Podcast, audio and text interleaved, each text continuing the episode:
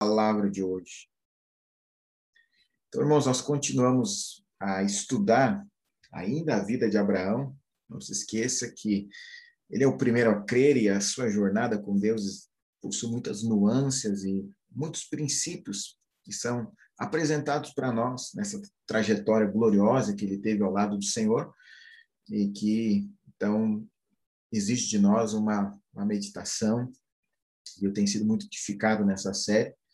Eu pretendo, na próxima semana, encerrar ela né, com uma última palavra. Depois nós entraremos em mais outra série, mas se concentrando nessa aqui, hoje eu quero compartilhar algo, um aspecto sobre a vida de, de Abraão, que é muito importante para nós, que nós vemos no Novo Testamento de uma maneira mais clara, mas que no Antigo Testamento e em Abraão eles também são registrados. Para isso, eu quero que você abra a sua Bíblia, você que está me, me ouvindo aí, abra a sua Bíblia em Apocalipse, capítulo 1, versículo 6. Apocalipse de João, capítulo 1, versículo 6. Amém? Diz assim: E nos constituiu reino, sacerdotes para o seu Deus e Pai. A ele a glória e o domínio pelos séculos dos séculos. Amém. Existe uma versão né, que fala que ele nos constituiu reis e sacerdotes. E é sobre isso que eu quero falar, sobre reis e sacerdotes. Então, aqui em Apocalipse, nós vemos João afirmando que o Senhor Jesus, ele constituiu um povo, e o que ele espera desse povo é que eles sejam como reis e como sacerdotes. Eu sei que antes, então, de nós entrarmos mais a fundo nessa palavra né, e falarmos um pouco sobre Abraão, eu preciso primeiro né, falar para você um pouco sobre a diferença entre ser rei e ser sacerdote. Por quê? Porque no Antigo Testamento, essa, uh, eram duas, eu vou colocar assim, funções, mas duas atribuições, que uma mesma pessoa não a possuía. Ou você era sacerdote, ou você era rei. Amém? Isso na época ainda do povo em Israel, do povo de Deus, do povo que possuía a palavra de Deus, as leis de Deus e os profetas. Então, que, que o sacerdote fazia? Primeiro, o sacerdote, eles eram aqueles que serviam ao Senhor no templo. Eles eram de uma única família, a família de Arão, que foi escolhido como sumo sacerdote, e eles dedicavam-se exclusivamente a este serviço. Eles não trabalhavam em mais nada. Eles dedicavam-se exclusivamente a estar no templo com as suas uh, a sua agenda que o templo possuía de sacrifícios, né, e todos ali as manutenções que eram necessárias. Eles estavam lá em adoração, né, pré-determinadas pela palavra de Deus, pela lei de Deus. Então, em resumo, né, o sacerdote é aquele que cuidava das coisas espirituais. Então, se Deus escolheu um sacerdote, ele escolheu o um sacerdote para cuidar das coisas espirituais. Era assim, então, que um sacerdote pode ser definido. Na família de Arão, serve no templo e dedica-se exclusivamente a isso, mais nada. E eles não possuíam nem mesmo herança, no sentido de que eles não tinham terra, a família deles não possuía né, a terra prometida, eles tinham como herança o Senhor. Então, isso era ser um sacerdote, aquele que cuida das coisas espirituais. E, como eu falei para você, né, é, também, além dos sacerdotes, Deus nos constituiu uma nação de reis. Depois de estabelecer os sacerdotes, isso veio posteriormente, Deus estabeleceu reis. O primeiro rei foi Saul, depois Davi, mas como que funcionava o rei? Então, o rei, ele representava a nação de Israel, do povo de Deus, perante a outros povos. entende?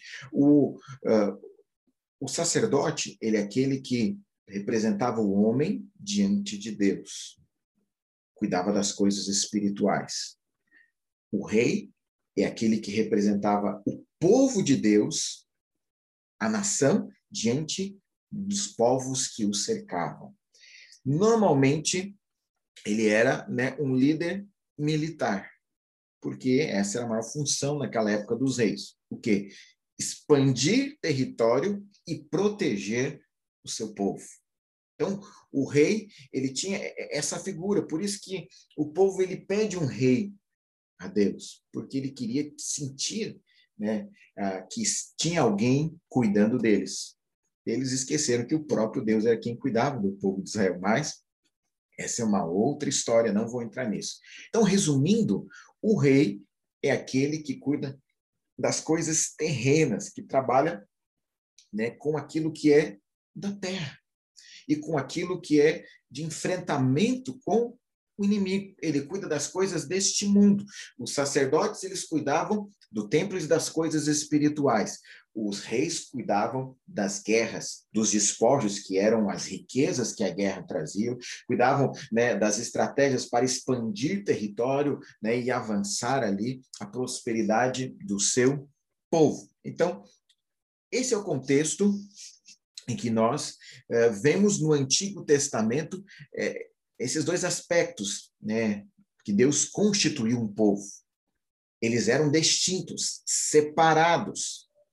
Mas nós vamos falar hoje e ver né, isso na vida de Abraão de uma maneira interessante também. Acredito que a questão sacerdotal você já identificou, porque Abraão é alguém que andava com Deus, é alguém que ouvia o Senhor, era alguém que representava né? As pessoas diante de Deus intercedia também, até mesmo por Ló, quando Deus iria né, eh, destruir Sodoma e Gomorra, eh, Abraão chega diante de Deus e intercede para que Deus não destrua, porque lá haveria um justo. Isso é o que o sacerdote faz, intercede diante de Deus em favor do seu povo, com o sangue, com o incenso, com o sacrifício, para que Deus né, os poupasse.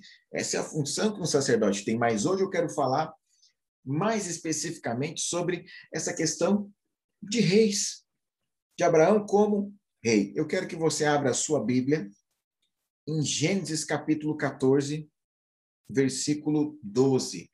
Gênesis capítulo 14, versículo 12. Eu vou te introduzir né, a circunstância aqui, né, o contexto. Aqui havia uma guerra entre cinco reis e quatro reis. Um desses cinco reis era o rei de Sodoma, onde morava Ló. E esses quatro reis, então, atacaram esses cinco e houve uma guerra. E agora que eu posto esse, esse contexto, eu começo a ler da onde você precisa saber, então. Apossaram-se também de Ló, filho do irmão de Abrão, que morava em Sodoma, e dos seus bens, e partiram então, Ló foi sequestrado quando esses quatro reis venceram os cinco reis. Porém, veio um que escapara e contou a Abrão, o hebreu. Este habitava junto aos carvalhais de Manre, o amorreu, irmão de Escol e de Aner, os quais eram aliados de Abrão. Ouvindo Abrão que seu sobrinho estava preso, fez sair 318 homens dos mais capazes, nascidos em sua casa, e os perseguiu até Dan. E repartidos contra eles de noite, ele e os seus homens feriu-os e os perseguiu até Obá, que fica à esquerda de Damasco. Trouxe de novo todos os bens e trouxe também a Ló, seu sobrinho, e os bens dele, e ainda as mulheres e o povo. Após voltar Abrão de ferir Laomer e aos reis que estavam com ele, saiu-lhe ao encontro o rei de Sodoma no vale de Sabé, que é o vale do rei. Marca isso, saiu-lhe ao encontro o rei de Sodoma, e eu vou parar aqui por enquanto. Veja bem, olha o que acontece aqui. Como eu falei para você, é fácil perceber Abraão como sacerdote, porque Abraão é o pai da fé, Abraão é o que ora e as mulheres de Abimeleque são curadas, Abraão é aquele que tem relacionamento com Deus, é aquele que intercede né, pelo seu sobrinho diante de Deus para que Sodoma não fosse destruída, mas eu quero falar sobre o aspecto real. Uma coisa que você precisa entender quando nós falamos esse aspecto dessa unção real. Muitas vezes nós pensamos que Deus só está interessado nas coisas espirituais, como orar, ler a Bíblia, estar nessa reunião aqui, ou ainda na presencial, enfim, ou ainda estar evangelizando alguém, algo que nós consideramos espiritual. Nós aprendemos então com a religião que existe uma distinção entre o que é santo e as coisas espirituais, e o profano, que é as coisas terrenas. Então, o que é do céu é de Deus e o que é da terra é do diabo. Mas Deus não vê desta forma. Para Deus, tudo é importante e tudo é espiritual. Espiritual. Então, no texto que nós lemos aqui, Abraão ele entrou em uma guerra. Abraão entrou em uma guerra. Antes de tudo, eu preciso falar para você, porque aqui tem um, um princípio por detrás disso. Em primeiro lugar, de quem era essa guerra? Essa guerra era do sobrinho de Abraão, que o motivou a participar, e de amigos que Abraão possuía.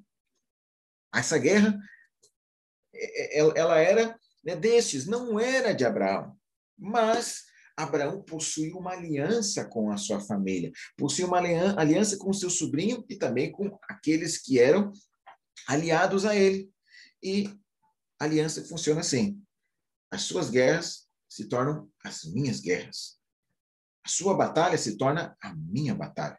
Então, quando nós temos uma aliança, nós estamos juntos, não só no dia de celebração e de comemorar, mas também no dia de batalharmos. Não falo nem tanto no dia de chorar, porque é, um, um desafio, um problema sempre une pessoas, mas na batalha, no momento onde você precisa enfrentar os seus inimigos, é nesse momento onde aparecerão aqueles que realmente têm uma aliança com você, porque esses não abandonam você, mesmo que a batalha seja consequência de escolha errada. Ló, ele foi morar em Sodoma, o pior lugar para ir naquela época, mas Abraão não deixou ele lá. Veja como Abraão tem o caráter de Deus. A Bíblia diz que mesmo que uma mãe se esqueça dos seus filhos, Deus, ele diz: Eu jamais me esquecerei de ti. Então, Senhor não se esquece, nós não nos abandona. Então, aqui é o, é o primeiro ponto que eu lanço para você. Abraão entra numa guerra que não era dele, porque ele tinha uma aliança com Ló. E Abraão, ele entra nessa guerra, e a Bíblia diz que ele venceu com 318 homens, quatro reis. Naquela época, pra, naquela época, para você entender como funcionava, o rei não era um país. Essa, esses reis aqui eram reis de cidades. Então, mas imagina, eram cidades importantes, tanto que esses quatro eles governavam sobre esses cinco. Nos versículos anteriores você vai ver que houve né, uma, uma rebeldia, digamos assim, eles, os cinco quiseram sair debaixo do imposto, de um domínio que aqueles quatro tinham, os quatro não aceitaram e venceram. Então eles venceram, quatro que venceram cinco. E Abraão, quem era Abraão? Ele não tinha terra, não tinha casa, ele tinha pessoas com ele. Ele tinha o Senhor com ele. E algo que, no mínimo, improvável, aconteceu. Abraão, debaixo da unção do Espírito Santo, ele então venceu esses inimigos e libertou o seu sobrinho. O que, que eu posso dizer para você? Deus, ele se envolveu nesta guerra. Ele se envolveu nessa guerra e ele deu a vitória a Abraão. Agora, Guerra não é algo assim muito nobre, nós não admiramos guerra. Ninguém gosta de guerra. Mas, ele é aparentemente algo tão espiritual assim. Mas uma guerra onde Deus estava, porque Abraão estava lá. E Deus tem uma aliança com Abraão. Assim como Abraão tinha uma aliança com Ló, Deus estava com ele. Então, aqui é o primeiro ponto é, que eu posso falar para você. Não fuja das batalhas, não fuja das guerras. Não abra mão daquilo que Deus tem para você. Não abra mão. Não desista diante dos desafios. Sempre no final das batalhas existem esposos. Amém? sempre no final da, da batalha vai existir despojos para nós. Então, nossa vida também possui esse aspecto natural, no sentido das coisas terrenas, e tem a ver com aquilo que é, é o dia a dia. Tem a ver com o seu trabalho, tem a ver com os seus estudos, tem a ver com você daqui a pouco né, uh, cumprir projetos de vida, sonhos, visões que Deus né, deu, deu para você. Deus tem interesse em fazer você reinar nessa vida. Então, Ele quer nos dar unção, Ele quer nos dar os dons, Ele quer nos dar né, entendimento profundo da palavra, tudo isso, mas também Ele quer nos fazer reinar nesta vida. Abraão, a Bíblia diz que ele era um homem riquíssimo. E Abraão aqui, ele pegou todos os despojos da guerra. Nós vamos ler depois, os despojos de Sodoma ele não pegou. Ele não pegou os despojos de Sodoma, eu vou explicar depois por quê. Mas é interessante, quando você luta as guerras pelo seu irmão, Deus te abençoa ainda mais. Aquela guerra não era dele, não era de Abraão aquela guerra. Aquela guerra era de Ló. Mas Abraão entrou nela por causa da aliança, arriscando a perder tudo. Mas Deus estava com ele e ele ainda saiu mais mais abençoado ainda. Quando você entra nas guerras por causa dos seus irmãos, você é ainda mais abençoado. E essa guerra aqui, ela pode ser né, em oração, em jejum, em estar junto. Não abra mão de ter pessoas junto com você para guerrear com você. Se você estiver fraco, você não está só. Você tem a sua família, você tem a sua família da fé. Nós estamos juntos. Então, eu posso dizer para você que, para Deus, a unção do rei, que é das coisas da terra, que é cuidar dessas coisas do dia a dia, as coisas que envolvem a nossa vida aqui, para Deus isso é tão espiritual quanto a unção sacerdotal, de estar ministrando ao Senhor, de estar em oração, de estar lendo a Bíblia, de estar em reunião. Para Deus é importante que você prospere no seu trabalho. Para Deus é importante que você avance nos seus estudos. Para Deus é importante que aquilo que está engavetado na sua vida venha né, sair e se manifestar. E, e, e, o que é interessante que é o seguinte: tem pessoas que têm fé para orar por enfermos, têm fé para expulsar demônios, e isso é poderoso, tem fé para pregar.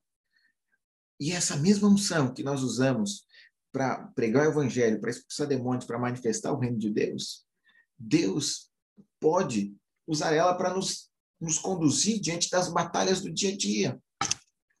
Deus não só pode, como ele deseja.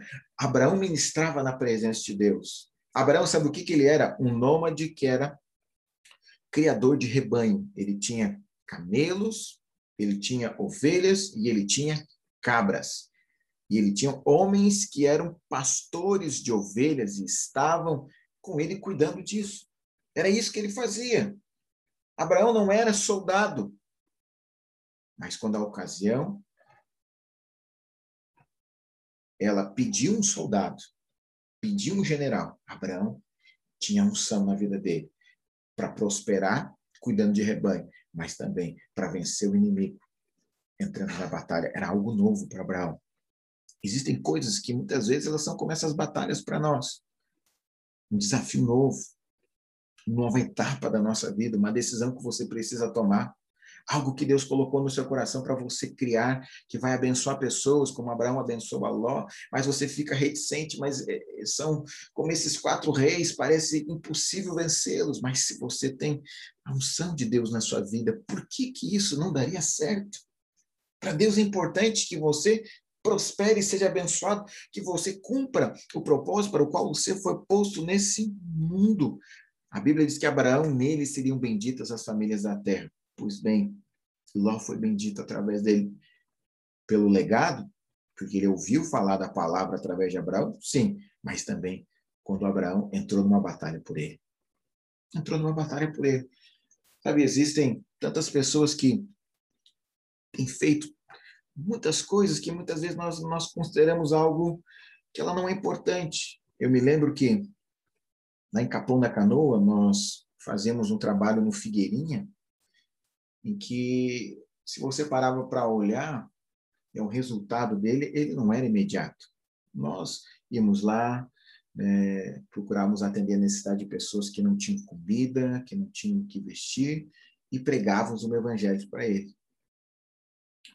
E, e, muitas vezes aquilo, é, pessoas mais espiritualizadas desprezam essas pessoas que se envolvem dessa maneira.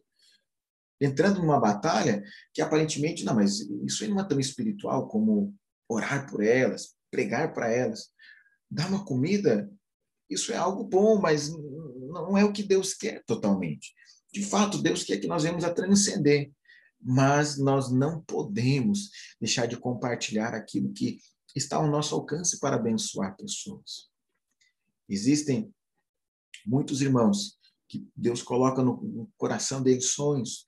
Eu conheço pessoas que, que começaram né, orfanatos e que esses orfanatos têm tirado outros das ruas, mas para ele criar isso, ele precisou assumir um risco, entrar numa batalha, porque precisa sustentar crianças, porque precisa né, é, que entre recursos se você não, não, não estudou ou não conhece, tem a história do George Miller.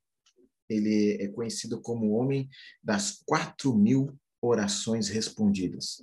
Ele diz que o segredo dele para ter tantas orações respondidas é antes de orar, pedindo elas, ele ora para conhecer a vontade de Deus a respeito daquilo e também né, para ter fé para que aquilo né, aconteça. E ele ele fundou uh, um orfanato onde ele cuidava de mais de duas mil crianças e nunca pediu dinheiro para ninguém, mas todo dia ele orava, profetizando que Deus ia dar o recurso.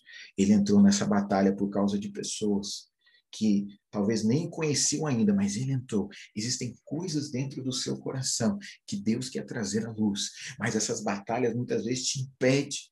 Elas criam um medo, um receio. Amém?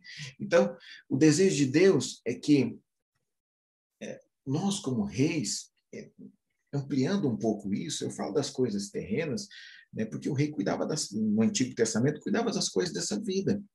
Em suma, Deus quer te abençoar como um homem de Deus, uma mulher de Deus, mas também como uh, um pai de família, como uma mulher bem-sucedida, um homem bem-sucedido nessa vida também. E isso ainda pode render bênção para outras pessoas. Então, o aspecto real, ele sim é cuidar dessas coisas terrenas, das coisas daqui, mas também, como eu falei para você lá no início, uma das funções do rei era ampliar território. Né? Davi foi um que ampliou muito território, venceu os inimigos arredores e o povo prosperou. Sabe como que nós ampliamos território?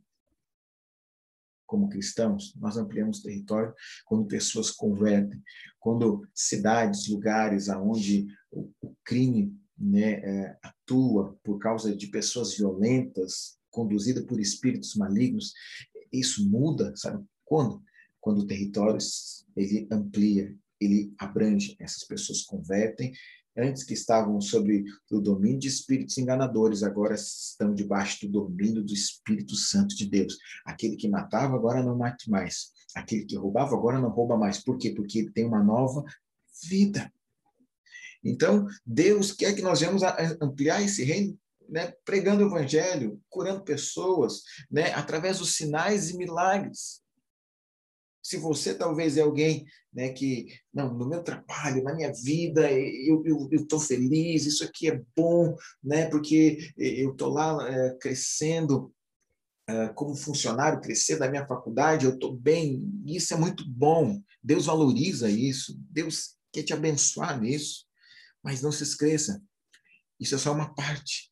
O que Deus tem para você é duplo. É o rei e o sacerdote. Você também pode experimentar dos milagres. Você também pode experimentar de orar por pessoas que vão se converter lá no seu trabalho. Eu tenho algo no meu coração que Deus nos chamou para ser igreja em qualquer lugar, a qualquer hora. Não, precisamos só ser igreja aqui hoje ou um dia da semana. Nós somos chamados para ser igreja a qualquer lugar, em qualquer hora. Isso significa o seu escritório, a sua sala, né, do seu trabalho, o posto de gasolina onde você vai, a fila do pão. Não importa. Ali pode ser vivido igreja, porque a igreja agora ela não está presa em quatro paredes. A igreja, o lugar de adoração não é mais ou em Samaria ou em Jerusalém, mas é no coração daquele que adora o Senhor em espírito e em verdade, é ali que é onde existe uma manifestação de vida. Igreja não é lugar, igreja é vida. Isso é igreja. Não adianta nós termos uma construção, não adianta nós termos pessoas reunidas se Deus não manifesta a vida. Aonde tem a vida de Deus, existem corações conectados com os céus e frutos sendo liberados na terra. E é assim que eu creio. Então Deus te chamou para essa unção dupla. Sacerdote, as coisas dos céus rei as coisas da terra. Não é pecaminoso você prosperar, não é pecaminoso você avançar. Assim como Deus não quer que só tenha pessoas. Sabe que quando a Igreja Católica ela ela dividiu. Lembra que eu falei, no Antigo Testamento existia então os sacerdotes e o povo que cuidava da sua vida. O sacerdote cuidava das coisas dos, de Deus e o povo cuidava da sua vida. Ter casa, trabalhar, comprar carro, comer, é isso que o povo fazia. E era assim que Deus tinha criado. Mas o Novo Testamento, eu li para você Apocalipse, essas coisas são uma coisa só. Ah, eu trabalho para ofertar para a igreja, então eu não vou pregar. Não, não é isso. Não é o que Deus quer.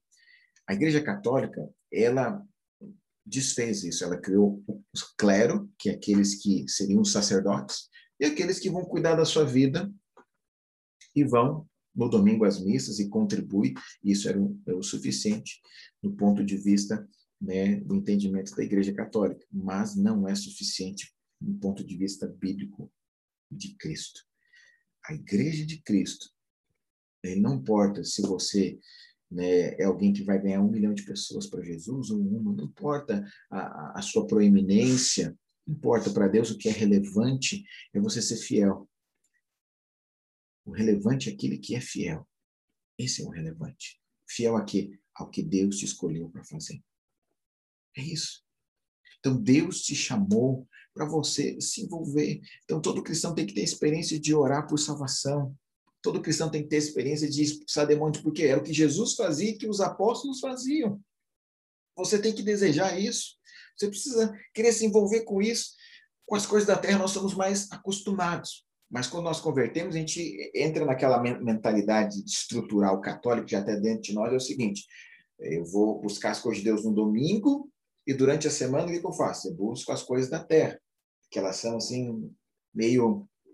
Né, não é, Deus não, não quer isso, não quer. Ele não está muito interessado nisso. Mentira. Deus está muito interessado em que você avance, que você prospere, que você cresça. Deus está muito interessado que a sua vida espiritual seja radiosa até o ponto de pessoas serem alcançadas por ela. Mas eu quero avançar.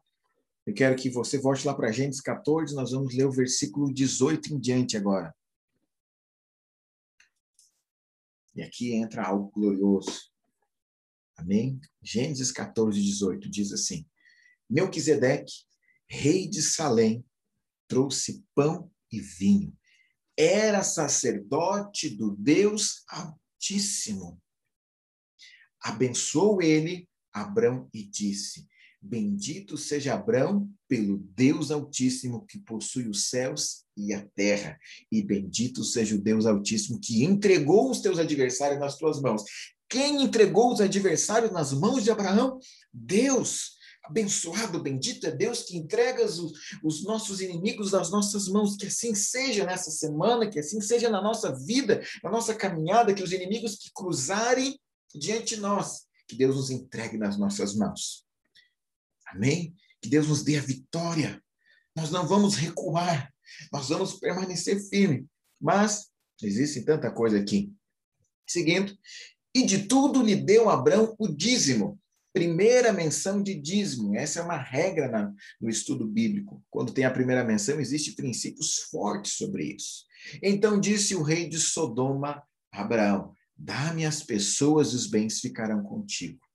Mas Abraão lhe respondeu: Levanto a mão ao Senhor, o Deus Altíssimo, o que possui os céus e a terra, e juro que nada tomarei de tudo que te pertence, nem um fio, nem uma correia das sandálias, para que não digas, eu enriqueci Abraão. E aqui nós temos um ponto.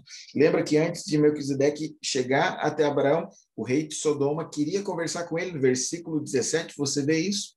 O rei de Sodoma queria encontrar ele, mas antes que Melquisedeque entra e fala: Eu estou te abençoando aqui com pão e com vinho, eu, sacerdote, estou te abençoando com pão e com vinho. Estou declarando que foi Deus que entregou esses inimigos nas tuas mãos. E o que, que o rei de Sodoma vem dizer? Olha, pega aqui a riqueza, a minha riqueza. Eu estou te enriquecendo. Aqui tem um ponto muito importante para nós meditarmos. Tá bem?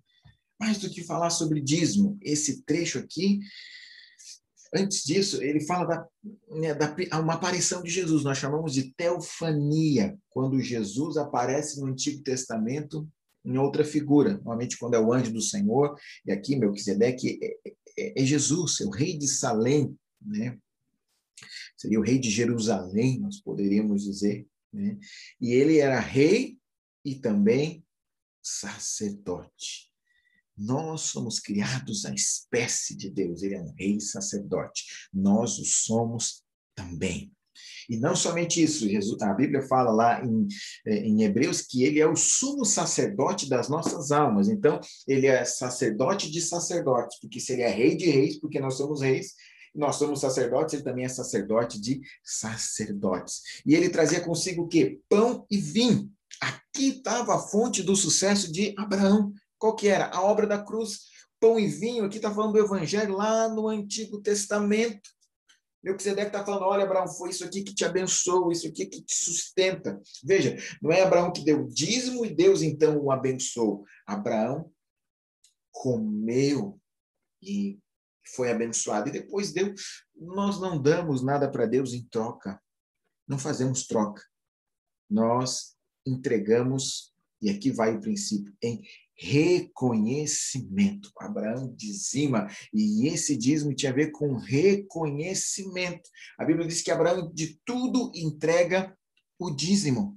E o rei de Sodoma, ele cruza e ele queria assumir essa responsabilidade. Olha, você está ficando rico, mas olha que eu que estou te ajudando. O rei de Sodoma aqui representa o diabo. O diabo sempre quer dizer para você, quanto mais você né, é, focar nas coisas deste mundo, mas você vai ser abençoado. Como assim, pastor? Você está dizendo que Deus quer que eu é, prospere nas coisas terrenas? Você está falando agora que é o diabo que quer isso? Não, entenda. Você precisa entender que a sua fonte está no céu. E de lá você é abençoado para reinar em vida. O inimigo ele trabalha diferente. Ele quer fazer de você alguém que é escravo das coisas deste mundo. Que você vive em prol dele e que você acha quanto mais você serve esse mundo, mais dele você tem. Mas com Deus é diferente. Quanto mais você serve o Senhor, mais do Senhor você vai ter. Ele te abençoa. E aqui o dízimo ele é entregue é como reconhecimento de quem tinha abençoado. Como reconhecimento de quem tinha abençoado ele. Quem foi? Melquisedeque. O evangelho foi Jesus. Quem o abençoe. Na Bíblia é o seguinte: é sempre o maior que abençoa o menor. Melquisedeque é maior que Abraão. Jesus é maior que Abraão. Jesus é maior que o rei de Sodoma. Jesus é maior do que a força do meu braço, que a crise econômica. Jesus é maior. É ele quem me abençoa. Então, o dízimo é interessante que o dízimo ele, ele opera umas libertações na nossa vida. Ele nos liberta do rei de Sodoma, porque o rei de Sodoma quer nos encontrar. O que, que ele quer trazer? Ansiedade. E se esse mundo for de mal a pior, se tudo isso que está dizendo for acontecer, o que, que vai acontecer comigo? O medo. Ou ainda o apego às coisas dessa vida, olha só, né, eu preciso trabalhar em prol disso, porque é isso que eu sou, o meu legado é a minha empresa, o meu legado é, é somente aquilo que eu construí todos esses anos como empresário, como profissional. Não. Quando Deus traz né, esse princípio, ele arranca o nosso coração dessas coisas e coloca na dependência do Senhor. Então, a partir de hoje, eu quero que você saiba que a sua fonte é o Senhor. Ele é a sua fonte. Ele não quer pegar o seu dinheiro, não. Sabe que no Novo Testamento, não, na, na igreja primitiva não se tem nenhuma menção de dízimo. Mas nós estamos vendo aqui, na vida do primeiro crente, que é modelo, que havia dízimo. Então, ah, a nova aliança não anula o dízimo, mas ele é posto como um princípio. Qual o princípio de reconhecimento? Quando você dizima, você eu reconheço. Deus é quem me deu. É Ele quem derrotou os inimigos, é Ele que entregou os meus inimigos das minhas mãos, é Ele que me deu os clientes, é Ele quem moveu as circunstâncias para me abençoar, é Ele quem abriu essa porta, é Ele que me colocou e me deu graça diante dos olhos do meu patrão. Você reconhece dessa maneira. Então, como eu falei para você, no Novo Testamento não existe essa menção, é uma única menção de Jesus, né? mas quando você vai ver a igreja primitiva, eles não falam disso, mas Alguns falam, ó, oh, pastor, então acho que o dízimo ele é só do Velho Testamento. Realmente, se nós pararmos para olhar assim, ele tem uma única menção no Novo, mas no Velho ele tem uma menção com Abraão, que é a nova aliança, como se fosse no Novo Testamento para nós. Então, ele é do Novo Testamento, mas ele parte como a justiça dos fariseus. O que, que é isso? É quando você faz o mínimo. Para Deus é o seguinte: no Novo Testamento, nós dizimamos. Isso é muito bom, porque você reconhece que é Ele que é a sua fonte e você sofre uma libertação quando você dizima do medo, da ansiedade e do apego às coisas deste mundo. Mas também Deus, ele nos chama para ser generoso. Quando você vê Deus, ele deu tudo, deu Jesus. Era tudo que ele tinha, e mais precioso. Quando você vê a história em Atos, quando você vê a igreja primitiva, você vê pessoas estão né, dando tudo. Então, quem fala que o dízimo é do velho, que é viver no novo, né, só na oferta, você então vai ser chamado por Deus para dar ofertas como aquele povo dava. Eles davam tudo. Mas o meu alvo aqui é que você entenda. Deus nos chamou para reinar, mas Ele é a fonte disso. Ele nos chamou para manifestar essa função. Ele é fonte para que nós venhamos avançar em projetos pessoais, sim, também. Deus tem projetos para você como homem e mulher de Deus. Talvez você não vai ter um chamado para ser um pastor, mas eu conheço pessoas que não são pastores que fazem coisas tão poderosas em Deus, que têm ministério diante de Deus. Não pense né, ter um chamado como aquela questão do sacerdote. Só quem se exclui de todo mundo e vive unicamente dedicado a Deus é quem tem um chamado. Não. Todos possuem um chamado de Deus. Todos possuem um chamado de Deus. E Deus deseja levantar esse povo para manifestar o seu reino aqui na terra. Deus deseja levantar esse povo. E eu vou orar por você aqui agora. Eu vou orar por você para Deus dentro do seu coração queimar, né, como uma água que ferve, que começa a borbulhar, isso venha crescer dentro de você, aquilo que estava adormecido, aquilo que estava apagado, venha ser renovado pelo Espírito Santo em você, vai se levantar em Deus para viver esse propósito, em o nome de Jesus. Senhor, eu oro, Pai, porque eu sei que nós, nós vivemos dias onde o Senhor quer manifestar o teu reino aqui na terra. Nós sabemos, Pai, que fomos feitos sacerdotes, temos acesso à tua presença. Deus, as coisas espirituais tão profundas, sublimes, maravilhosas, Pai, é uma honra para nós podemos estar na tua presença. No Antigo Testamento, poucos podiam fazer isso. Deus, mas a religião trouxe para nós que somente isso é o que importa. Isso realmente é a parte tão sublime e elevada. Mas o Senhor nos chamou para ser reis também. Não somente sacerdotes, mas reis e sacerdotes. E eu oro, Pai, para que com a fonte do Espírito Santo e o teu poder, nós possamos reinar em vida, possamos manifestar o teu reino e tudo aquilo que o Senhor colocou no nosso coração venha queimar, queimar, queimar e venha, Deus, como uma água que ferve e entrar em ebulição através de nós, Deus, e alcançar aqueles que estão à nossa volta. Eu abençoo a vida de cada um dos meus irmãos, assim como Melquisedeque abençoa a vida de Abraão. Em nome de Jesus.